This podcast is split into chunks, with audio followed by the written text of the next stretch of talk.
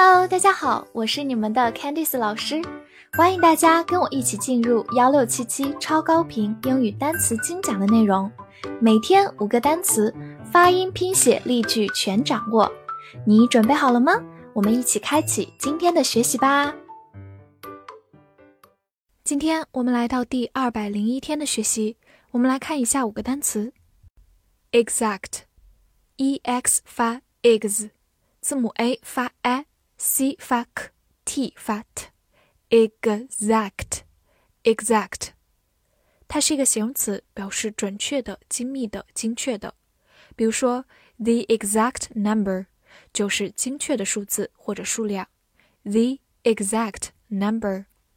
造个句子，Tell me the exact time of this accident。告诉我这次事故的准确时间。这里的 the exact time 就是准确的时间、精确的时间。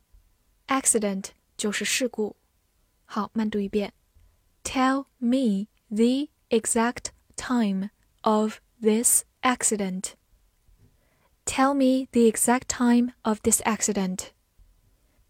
它的反义词表示粗略的，我们可以用 rough，r o u g h，rough，形容词表示粗略的。拓展一下， 在形容词的末尾加上 ly，就变成它的副词形式，exactly，就是副词精准的、正好的、恰恰，exactly。promise，p r o m i s e，promise，p r o 发 pro。M I S E miss promise promise，它是一个名词，也是一个动词，表示许诺、承诺。比如说 ，make a promise 就是许下诺言，make a promise。那我们把 make 变成 keep 保持，keep a promise 就是信守诺言，keep a promise。最后，如果要违背诺言，我们用的是 break a promise。break a promise。造个句子：We promise to deliver within forty-eight hours。我们承诺在四十八小时内送到。 这句话当中，promise 就用作一个动词，promise to do 就是承诺做某事，deliver 就是运送送货，within forty-eight hours 就是在四十八小时之内。好，慢读一遍：We promise to deliver within 48 hours. We promise to deliver within 48 hours. 最后拓展一下， 把末尾的 e 去掉，加上 ing，promising 就变成它的形容词形式，有希望的，有前途的，promising。fence，f e n c e，fence，f e n 发 fan，c e 发 s，fence，fence。它是一个名词，表示栅栏、围墙或者障碍物。造个句子 ：The horse fell at the last fence。马在最后一道障碍跌倒了。这句话当中，fence 就是障碍物的意思，fell 是 f a l l fall 的过去式，表示摔倒。好，慢读一遍：The horse fell at the last fence. The horse fell at the last fence. 此外，它也可以做一个动词，表示围住、困住 或者击剑这项运动。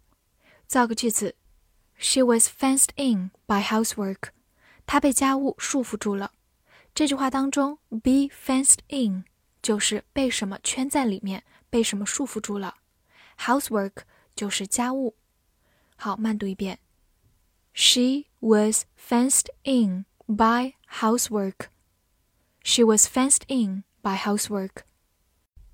Fresh, F R E S H, fresh，字母 e 发小口 e，fresh, fresh，它是一个形容词，表示新鲜的、清新的或者淡水的。比如说，fresh air 就是新鲜空气，fresh air，或者我们也可以说 fresh water，就指的是淡水。所以这里的 fresh 指的是淡水的这个形容词含义。造个句子 ：Every day is a fresh start。每天都是一个崭新的开始。A fresh start 就是一个新鲜的开始。 好，慢读一遍。Every day is a fresh start. Every day is a fresh start. Lay, L A Y, lay, A Y 字母组合发双元音 a, lay. 它有非常多的用法。 首先呢，它是一个动词，表示平放、搁或者铺。比如说，lay a sheet of newspaper 就是铺一张报纸。A sheet of 就是一张一片。Lay a sheet of newspaper。此外，它做动词也可以表示下蛋或者产卵。比如说，lay eggs 就是下蛋。Lay eggs。而它的第三种用法其实是 lie lie 的过去式，表示躺下。造个句子：I lay in bed until midnight。我躺在床上直到午夜。这句话中本来用到一个句型 lie in bed，就是躺在床上。而如果表示过去发生的动作，就用到过去式 lay in bed。midnight 就是午夜。好，慢慢来读：I lay in bed until midnight. I lay in bed until midnight. 复习一下今天学过的单词：exact，exact，形容词，准确的、精密的、精确的；promise，promise，名词、动词，许诺、承诺；fence，fence，名词，栅栏、围墙。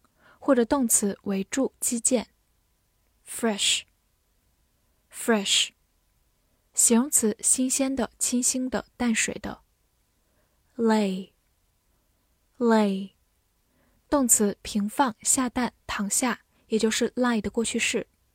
今天的翻译句子练习：他躺在床上，并许诺有一个新鲜的开始。这句话你能正确的翻译出来吗？希望能在评论区看见你的答案。也不要忘了点赞并关注我哦。See you next time.